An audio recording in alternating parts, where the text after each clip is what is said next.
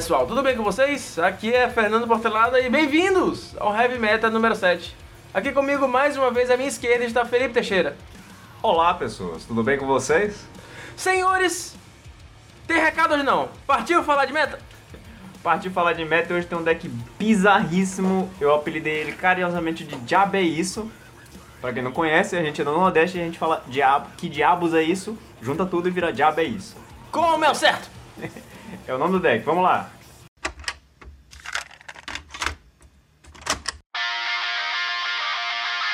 Se você está ouvindo esse podcast no dia do lançamento, é, provavelmente uma quarta-feira, se nada deu errado, nós estamos falando do Pauper Challenge de 8 do 9, do último domingo, e melhor Pauper Challenge da história.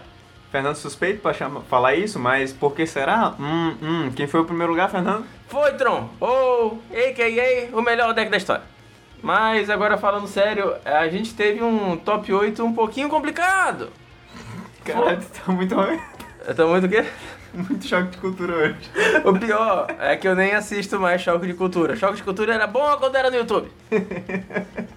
Saudade de choque de cultura do YouTube. Mas falando sério, vamos tentar falar com o meu sotaque nordestino normal. O top 8 dessa vez, cara, a gente tá perdendo um pouquinho da variância. Seria um, um fato isolado ou seria somente a decorrência natural da poeira estar assentando a poeira do, do Modern Horizon, a poeira da unificação? É uma dúvida a ser pensada sobre, né, cara? Porque realmente até agora não tinha tido essa, essa quantidade, né, de Jeskai nos top 8 e principalmente no top 16 a gente vai ver que, numericamente falando, tivemos 50% do top 16 de Jeskai e isso não é bom. Não, não é bom.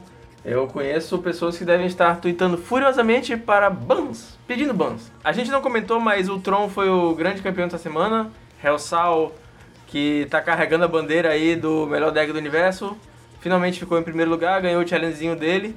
E ele postou todas as partidas do YouTube, estou assistindo e reassistindo, aprendendo com o mestre. A gente teve 5 Jeskai no top 8, e os outros dois decks foram um Stompzinho e um Tribe White. Tribe White, exatamente. Não foi do Paulo dessa vez.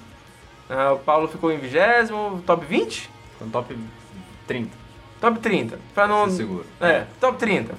A gente tem também uma opinião, a gente trouxe um convidado para falar hoje um pouquinho sobre a aparição de tantos Jescais. E é isso, hoje trazemos o áudio, participação especial, remota e à distância de nosso querido Ricardo Matana.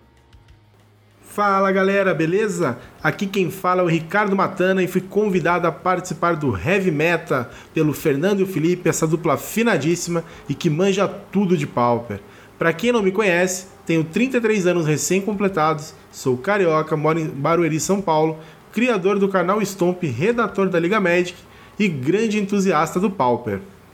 Quando a gente conversa lá nos grupos do WhatsApp, né, conversa aí nas redes sociais, o pessoal fala que é amigo mas na hora de convidar aqui para o podcast, me coloca numa enrascada. Né? Então recebi aqui o desafio aqui do pessoal do Heavy Meta para falar um pouquinho do top 8 aí do último challenge e comentar se essa forte presença dos Jescais nesse último top 8 foi um caso isolado ou se esse cenário será cada vez mais comum aí nos próximos torneios competitivos do Pauper e cada vez mais a gente verá uma série de Jescais aí fazendo top 8. Né? É uma pergunta bem delicada, né? bem complicada, é difícil da gente prever o futuro do Pauper aí nos próximos meses. O que eu posso dizer que recentemente né, a resposta do metagame contra a onda do Jeskai foi tentar transformar o ambiente mais agro. Então você viu uma ascensão aí imediata de decks bem agressivos como o Red Deck Wins, Mono White Heróico, Affinity e principalmente o Stomp. Né? Então o Stomp é um deck hoje que ele pode ser considerado aí um dos top 3 decks aí do Pauper nesse momento. Então, logo o ambiente fez essa mudança, né, esse movimento de deixar tudo mais agro, só que agora os Jescais parece que conseguiram adaptar as suas próprias listas e já não estão mais tão preocupados com os agros, né? Então a gente começou a ver em algumas listas do Jeskai nesse top 8 algumas cópias de Journey, que é uma carta que funciona muito bem contra a River Boa do Stomp, a famosa jiboia, né? Então ela tem travessia de ilha e acaba sendo um bicho imbloqueável aí pro Jeskai. Então o Journey ele vem para resolver um pouquinho esse problema da jiboia, sem contar outras criaturas né, do próprio Mono White heróico, algumas criaturas que são difíceis de lidar. E ao mesmo tempo também a gente viu o retorno em algumas listas de Prismatic Strains. Então você vê alguns jogadores já utilizando o Traben Spector no, no G-Sky para ter mais criaturas brancas aí para poder ativar o flashback de Prismatic Strengths. E Prismatic, historicamente, sempre foi uma carta que trouxe bastante problema, não só para o Stomp, para o Heróico, mas também para o Red Deck Wins, que são decks na sua essência monocolors. Né? Então agora você vê Geskais com as listas bem mais preparadas contra a agro, e aí fica um pouco difícil competir novamente com o Jeskai. Então acho que a grande diferença é que o Jeskai, por ter acesso ao Ash Barrens, ao próprio Astrolabe, né, ele é um deck ele que muitas vezes pode ser de quatro até mesmo cinco cores, apesar da gente chamar ele de Jeskai, então ele tem acesso a respostas imediatas em qualquer mudança que o ambiente tiver. Já os decks agros, como eles são é, na maioria das vezes monocolors, acaba sendo mais complicado você ter alguma resposta, você conseguir fazer grandes mexidas na sua lista, na sua estratégia de jogo. Normalmente esses decks acabam tendo estratégias bem lineares, né? Então acho que a gente precisa agora ver como que o ambiente vai responder a essa essa presença né, forte do Jeskai. Então possivelmente a gente vai começar a ver as listas de Jeskai querendo ter cartas boas no Mirror né? Então, a partir do momento que o Jeskai acaba sendo deck to beat, então você vê as listas querendo prepará-las contra o Mirror, e pode ser que Journey ou Prismatic Strands percam um pouco do seu espaço novamente nas listas, e com isso os agros possam brilhar novamente. Fora isso, você vê, por exemplo, o Stomp, ele pode também buscar algumas alternativas. Você pode voltar àquela lista que utilizava o Wide Mongrel e a própria Baskin Rutiwala. Então o Mongrel tem a habilidade de poder mudar de cor e acaba não sendo afetado pelo Prismatic Strands. E a própria Rutiwala é uma criatura bem interessante, porque com o pump dela ela fica 3/3 e consegue bater para cima do Core Skyfisher. Então acaba sendo também uma alternativa aí para o Stomp. Então é um pouco complicado dizer, é, acho que ainda é cedo para a gente pedir algum tipo de banimento, acho que não é por aí ainda. Vamos acompanhar os spoilers da, da próxima edição, ver se vem alguma novidade aí para o Pauper e ver aí se durante as próximas semanas como que esse ambiente vai se adaptar a essa presença forte aí do G-Sky, se a gente vai ter novamente o agro voltando à cena ou alguma outra lista aí que vai conseguir desbancar não só os Jescais, mas também algumas listas que têm feito bastante presença aí no top 8, como o próprio Tron do Hellsal, que foi o grande vencedor da noite. É isso, gente. Essa é a minha opinião aí sobre o que está acontecendo no Pauper. Obrigado novamente aí pelo convite, Fernando, Felipe. Muito obrigadão mesmo. Sucesso aí para o podcast e grande abraço para todo mundo aí, para todos os ouvintes do Heavy Meta. Vocês acabaram de ouvir Ricardo Matana do Stomp, um dos melhores canais brasileiros focado em conteúdo Pauper e o cara também é um monstro nos artigos na Liga Magic. O Felipe vai deixar esses links na descrição aí do podcast. Muito obrigado, Matana, pela contribuição inestimável. O cara manja muito. Eles conseguiram ver que em 5 minutinhos ele botou muito conteúdo e uma opinião muito embasada pra galera. Forte abraço pro Ricardo Matana, que também é um grande parceiro nosso do metal, né? Vocês podem ver pela abertura do canal dele. Grande Emerald Sword, né? Emerald Sword. Emerald Poderosa Sword. Emerald Sword. Emerald Sword de Rhapsody of Fire. Que na época era só Rhapsody. Verdade. Fica a curiosidade. Na época era só Rhapsody, verdade. Então no último challenge a gente teve uma, um top 8, um top 16, um meta diferente desse que a gente viu aqui hoje. A gente teve, um, como a gente tinha comentado, um meta cheio de encantamentos e decks agro. Teve Mono White, bastante Mono White aparecendo e bastante Bolgos e Auros. Hoje a gente viu uma coisa diferente. Hoje foi a vez dos controles e mid-ranges. E infelizmente foram muitos Jescais. Aí a dúvida que resta agora pra gente refletir é: isso vai continuar assim? Ou foi um dia atípico no Pauper Challenge? Felipe, você acha que o Jeskai é o melhor deck do formato hoje? Na minha opinião, ele é o mais equilibrado. Eu concordo contigo, a gente conversou antes já sobre isso. Eu acho também que o Jeskai ele tem boas matches no geral. Então ele tem uma match ok contra o Tron, que é um deck mais controles, e ele tem decks matches ok, se, obviamente se ele for bem buildado, contra os agros do formato. E- Mas eu não acho que é exatamente o melhor deck do formato. É, Eu, concordo também. Talvez seja o deck mais safe atualmente. E o fato dele ser três cores, é, com exceção do Tron, que splasha 4 ou 5, dependendo da, da build, ele, o fato dele ser três cores permite um, um range maior de cartas. Você pega, por exemplo, sei lá, o Burn, você não consegue fazer muita coisa com vermelho puro. Você pega o Stomp, você não consegue fazer muita coisa com verde puro. Tem certas matches que você não tem como se defender. Você tem um sideboard, mas você não vai ter counter. Você não vai ter um Leave No Trace no branco. Então, dependendo do deck, você acaba ficando um pouquinho aberto para algum ângulo que possa te incomodar em um campeonato muito grande como é o Challenge. A parte boa do Jeskai é, você consegue buildar o deck, buildar o side, para conseguir fechar a maior parte de arestas possível. Então, se a gente pegar um qualquer de Jeskai aqui, a gente vai ver que tem destruição de encantamento, Hydroblast, Pyroblast, destruição de artefato, tem global para matar criaturas. Inswell Sandstorm. E Electricity, destruição global de encantamentos, assim, de Leave No Trace. Tem Relic, que é rede de cemitério, tem o, o Standard Barrier e tem até o Added Storm para ganhar vida. E eu peguei, aqui na página da Wizard, um Jeskai aleatório. Isso tudo tá em um deck. E é muito difícil você ter um deck, assim, um, um baralho tão competente com três cores tão bem, que, que se complementam tão bem quanto o Jeskai. Ainda acho, e o Hellsal mostrou isso, porque ele enfrentou muito Jeskai no challenge dele, que o Tron é uma bad match pro Jeskai. Principalmente esse Flicker Tron que a galera tá jogando hoje em dia. Mas fora isso, eu não vejo muito mais dificuldade. Porque por mais que os agros sejam um problema, você tem um side bem agressivo contra eles. Felipe está pensativo! Eu refleti aqui sobre o sentido da vida e sobre como os Jeskais realmente eu acho que são flexíveis. Acho que essa é a melhor palavra para descrevê-los. E uma coisa que a gente tem que refletir, né? O, o, o Challenge ele é um campeonato grande. Então, para tu escolher a lista que tu vai jogar, tu não vai exatamente com o deck que tu acha mais forte dentro do formato. Tu vai com o deck que acha mais seguro, até porque tem uma questão de investimento. A maioria das pessoas que jogam Paper Challenge hoje fazem um investimento e esperam ter esse retorno. E para isso eles escolhem decks seguros. Imagino que o Jeskai tem sido essa opção hoje em dia. E o que a gente tem que ver são as semanas que seguem, porque o Jeskai tinha ganho o challenge duas semanas seguidas e dessa vez ele ficou em segundo, terceiro, quarto, quinto e oitavo. Então, será que vai surgir uma tech que vai conseguir fazer os decks conseguirem jogar melhor contra o Jeskai? Será que a galera vai botar Hidden Spine de main deck agora e o preço vai subir para 20 conto? Não sei. A gente tem que, tem que ver como é que os builders vão se adaptar, como é que a galera vai começar a pilotar os decks.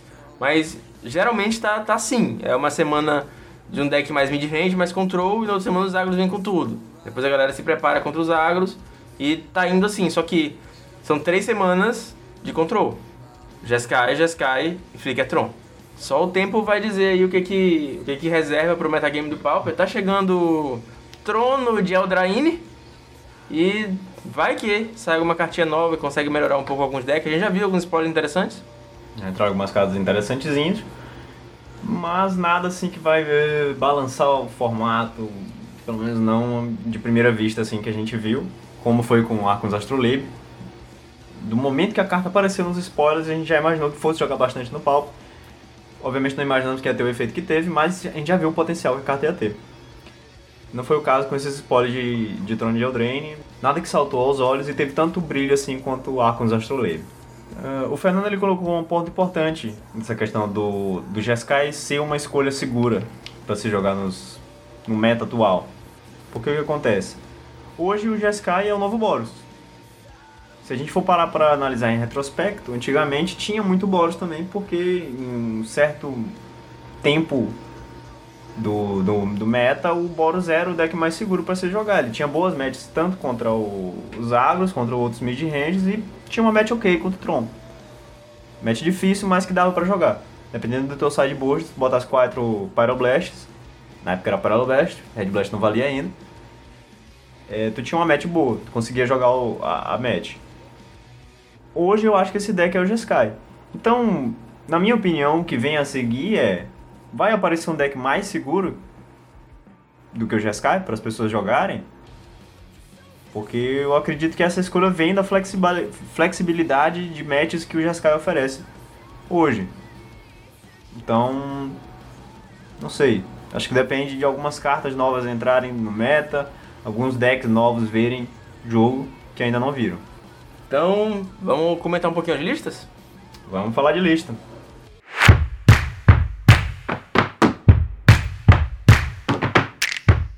A lista que o Hellsal ficou em primeiro lugar dessa vez é muito parecida com a que ele tem jogado.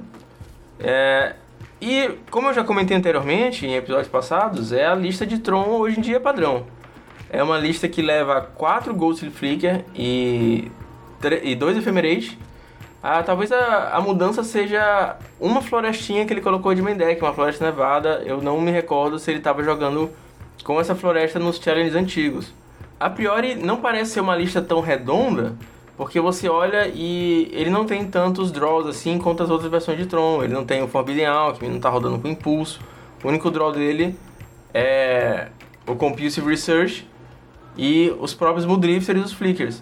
Assistindo o challenge do, do Hellsol, eu percebi muito como ele joga com o deck.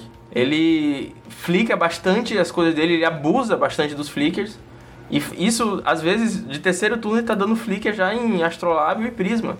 Porque primeiro turno ele baixou Astrolábio, segundo turno Prisma, terceiro turno Land e tá comprando duas cartas. Uh, ele flica muito em resposta para comprar carta para poder desvirar os terrenos e gerar mais mana do que o oponente acha que ele vai, vai ter disponível no momento. Então, o Hassal conseguiu masterizar o uso do Flickertron de um jeito que eu ainda não tinha visto. Sinceramente, eu fiquei impressionado. O fato de jogar só com dois Expedition Map, às vezes, deixa fechar o Tron um pouquinho mais difícil do que é o normal, inclusive das versões mais antigas, que jogavam com o mapa e o Ancient Stirrings, mas, como ele mesmo comentou na, nas lives dele, o Tron, às vezes, mesmo sem Tron, é um deck idiota. O cara tá flicando o Drifter, tá, tá counterando, consegue baixar, baixar o wall, porque ele não, não perde land drop. O cara tá comprando mais carta do que quando tinha as cantrips no deck. Impressionante, parabéns pro pessoal. E eu acho que comentando as listas de Jeskai, eh, eu tava até conversando com o Fernando mais cedo sobre a gente achar que o core do, do Jeskai, realmente a essência do deck ter fechado um pouco. Ela tá um pouco mais fechadinha do que antes, que a gente vê muita variação no main deck. Hoje não tem tanta, assim, um pique ou outro, alguma carta diferente aqui e ali. E hoje isso vai refletir no nosso comentário. A gente vai pular algumas listas justamente porque elas são um tanto padrão. A gente vai pontuar só aquilo que é um tanto diferente. Por exemplo, o Jeskai de segundo lugar é uma lista padrão, mas do terceiro lugar teve uma coisa diferente aqui. Ele está usando o Traben Spectre, Coisa que a gente não estava vendo nas outras listas de, de GSky e é uma novidade aí. A utilidade do Trade Inspector é, primeiro, entrar e dar uma boa sinergia com o Core Skyfish. Então o Trade Inspector turno 1 e o Core Skyfish turno 2 não é tão ruim se tu não tiver Astrolab. E o próprio Trade Inspector serve de um jump block além de se substituir no, early, no late game. Então interage tanto quanto o Agros, que joga no, no early game, servindo para jump blocks, quanto serve para, de certa medida, alguns jogos que vão ser mais arrastados, porque ele vai deixar a pista e vai ser uma carta útil. Particularmente, eu não sou tão fã dessa estratégia, mas eu entendo porque a galera tá usando. Essa questão do, do GSK já tá chegando no core do deck, e acredito que o core do deck seriam os Mudrifters, os Core Skyfishers, uh, os Preordain, Counterspell, Scred, eu e deixar uns slots abertos que priorizem certos estilos de jogo, eu acho também uma, uma das facetas do deck que está fazendo ele ser muito utilizado. Se o cara quer um gameplay um pouquinho mais agro, ele consegue colocar o Glitch Hawk para dentro, até o Seeker of the Way, que apesar de estar tá sendo um pouco menos utilizado nas últimas semanas, ainda é uma opção. Se ele quiser uma coisa com um pouco mais remoção, a gente viu o Jeskai aí do quinto colocado jogando com dois Journey, um Flame Slash, quatro Cred e Bolt. Então é muita remoção e um deck que também, além disso, leva Spell Stutter, leva Counter Spell. É um deck de controle bem, bem competente, cara. Sinceramente. Faz sentido total, cara. E uma coisa que eu tenho percebido, diferente nessas listas de, de Jeskai, que a maioria delas estão indo para esse lado de utilizar Journey to Nowhere na lista, coisa que as listas antigas não estavam fazendo tanto, hoje estão fazendo um pouco mais de utilizar essa remoção porque ela é muito boa contra os decks que botam bichões no começo do jogo. O Scred não é tão competente assim para dar um resolver, por exemplo, um 5-5 ou um 8-8 que às vezes o Stomp faz de turno 2 ou 3. O Jordan acaba ajudando nesse sentido. Ajuda também contra o Mono White, que bota criaturas bem grandes e difíceis de lidar com o Scred. A gente viu alguns Jeskai também jogando com Nihil Spellbomb, tanto de main deck quanto de side, ao invés da Relíquia. E Nihil Spellbomb é uma cartinha que pode dividir um pouco a opinião, porque a Relíquia, às vezes você fica tentado em não estourar ela, ou entre a cruz e a espada de estourar uma relíquia para impedir um pulso of Murasa do seu oponente e perder o seu, o seu Scred, perder o seu Ephemerate, é, que vai voltar com Archeomancer. A, a Nihil, ela tem a vantagem de só remover o, o cemitério dos seus adversários, mas ela só tem uma ativação.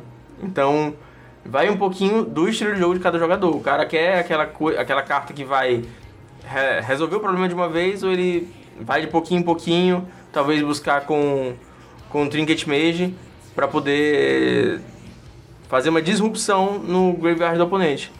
Ah, e a gente está vendo que listas que jogam Trinket Mage acabam botando Relíquia, listas que jogam sem acabam jogando com Nihil. Porque o Trinket Mage dá mais opções de ter Relíquia cedo e não deixar o cemitério do oponente perder o controle. Agora, se, você eventualmente vai comprar um artefato como a Cantrip, então talvez seja melhor ter uma Nihil. Então descendo um pouco mais aqui no top 8, a gente vai ter esse Jeskai que está usando um pique diferenciado, que é Core Sanctifiers, que serve tanto para resolver a questão do Arcos da Astrolib, que está bem frequente no meta hoje, quanto vai ajudar a lidar com encantamentos adversários. Né? Então, como ele não destrói só artefato, destrói encantamento também, serve tanto para te ajudar na match contra Aurus, que é uma match muito difícil pro deck, quanto serve para te ajudar na match contra Mirrors e a Finish, obviamente, também. Então é um pick interessante aí do Na, Nanahe 1. oh, ótimo. Uh, e tem a mesma sinergia que a gente tinha falado do, do Draven Spectre com o Core Skyfish. Você pode jogar um Sanctifier quicado, devolver ele e acabar dando alvo em outro artefato. Ele não leva Ephemerate porque você pode pagar o kick, é só no momento do cast. Mas dá pra subir e baixar de novo. Então, interessante. Interessante mesmo.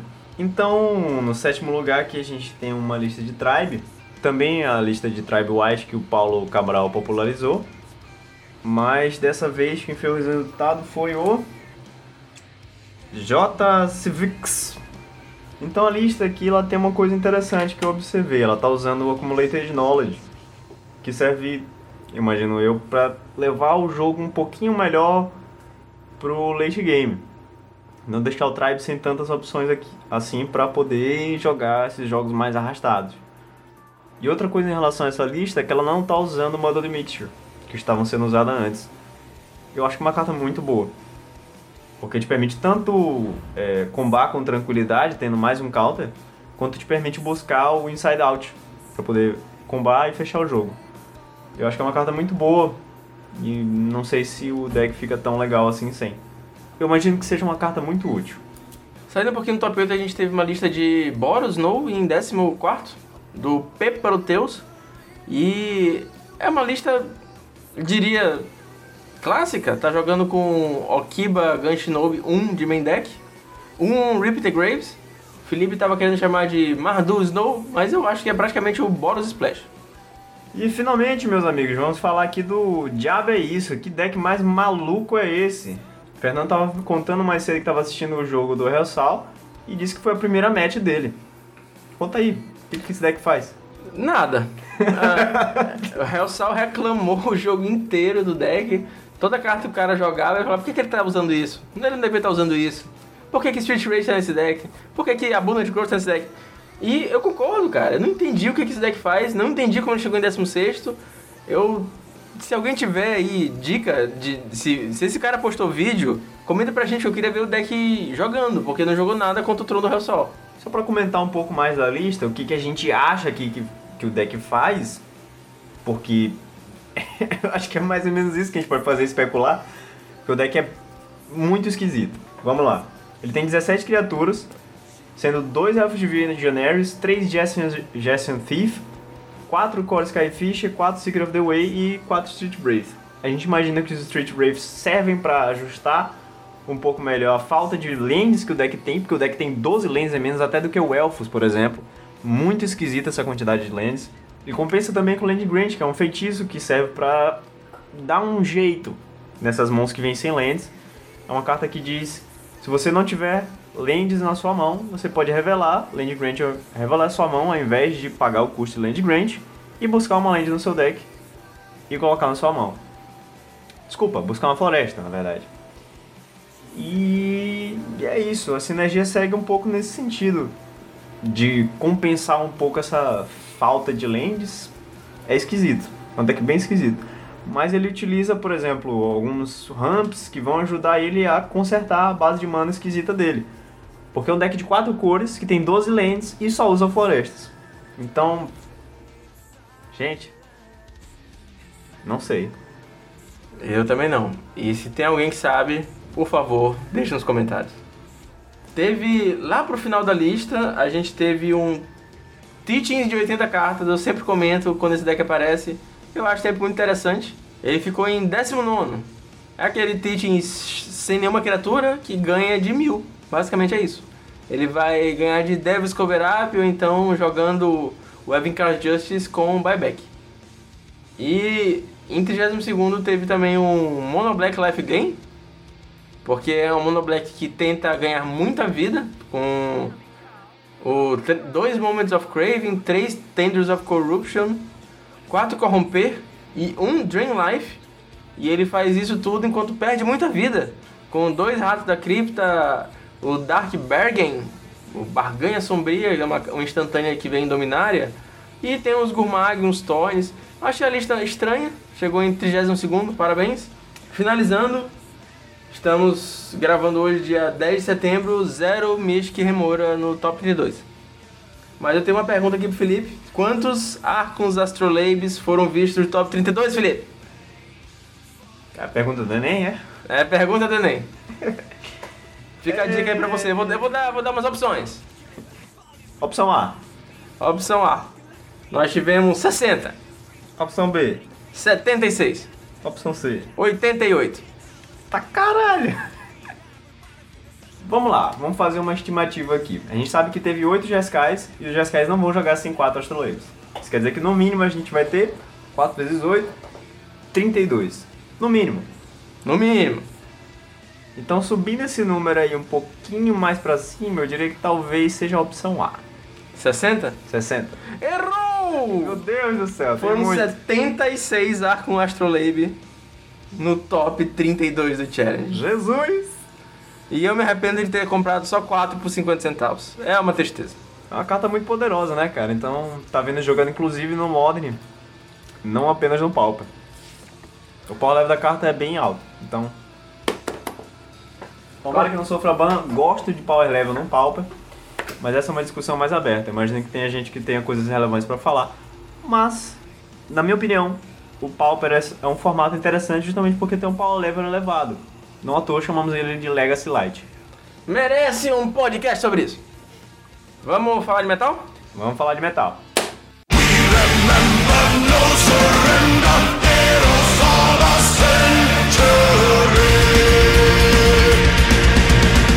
Então hoje minha indicação de banda pra vocês, galera, vai ser uma banda chamada Sabaton ou Sabaton. É uma banda que foca bastante em temáticas de guerra. Ela é uma banda de power metal. Então, pra quem curte esse tipo de música, eu acho que é uma, mu- uma banda que vai te empolgar. É aquela banda que você vai ouvir quando você tá jogando algum jogo hum, FPS ou alguma coisa um pouco mais pegada mesmo que você tá fazendo. Vai pra academia, por exemplo. Vai malhar, vai correr ou fazer alguma coisa que pede um pouco mais de intensidade, eu acho que é perfeita essa banda. E, inclusive, curiosidade aqui, essa, essa e inclusive, curiosidade aqui, essa banda tem uma música que é inspirada num batalhão do exército brasileiro, galera. A música se chama Smoking Snakes. A cobra vai fumar. Exatamente. Então, fica aí a recomendação pra vocês. Vocês estão ouvindo aí no fundo, Smoke Snakes, Sabaton. E recentemente eu botei até na minha playlist um cover de For Whom the Bell Tolls, feito pelo Sabaton. E Metallica pra mim é uma coisa que você não mexe. É muito difícil você mexer no Metallica e dar certo. Semana passada eu indiquei um Metallica cover. E se você tiver um pouquinho de curiosidade, vai atrás desse cover também do For Whom the Bell Tolls do Sabaton. É isso aí? Até semana que vem? Forte abraço, galera. Nos vemos semana que vem. Adeus!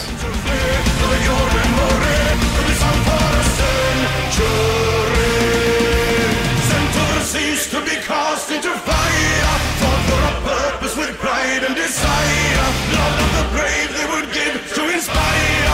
For as romantic your memory lives. Sent to the seas to be cast into fire. Fought for a purpose with pride and desire. Blood of the brave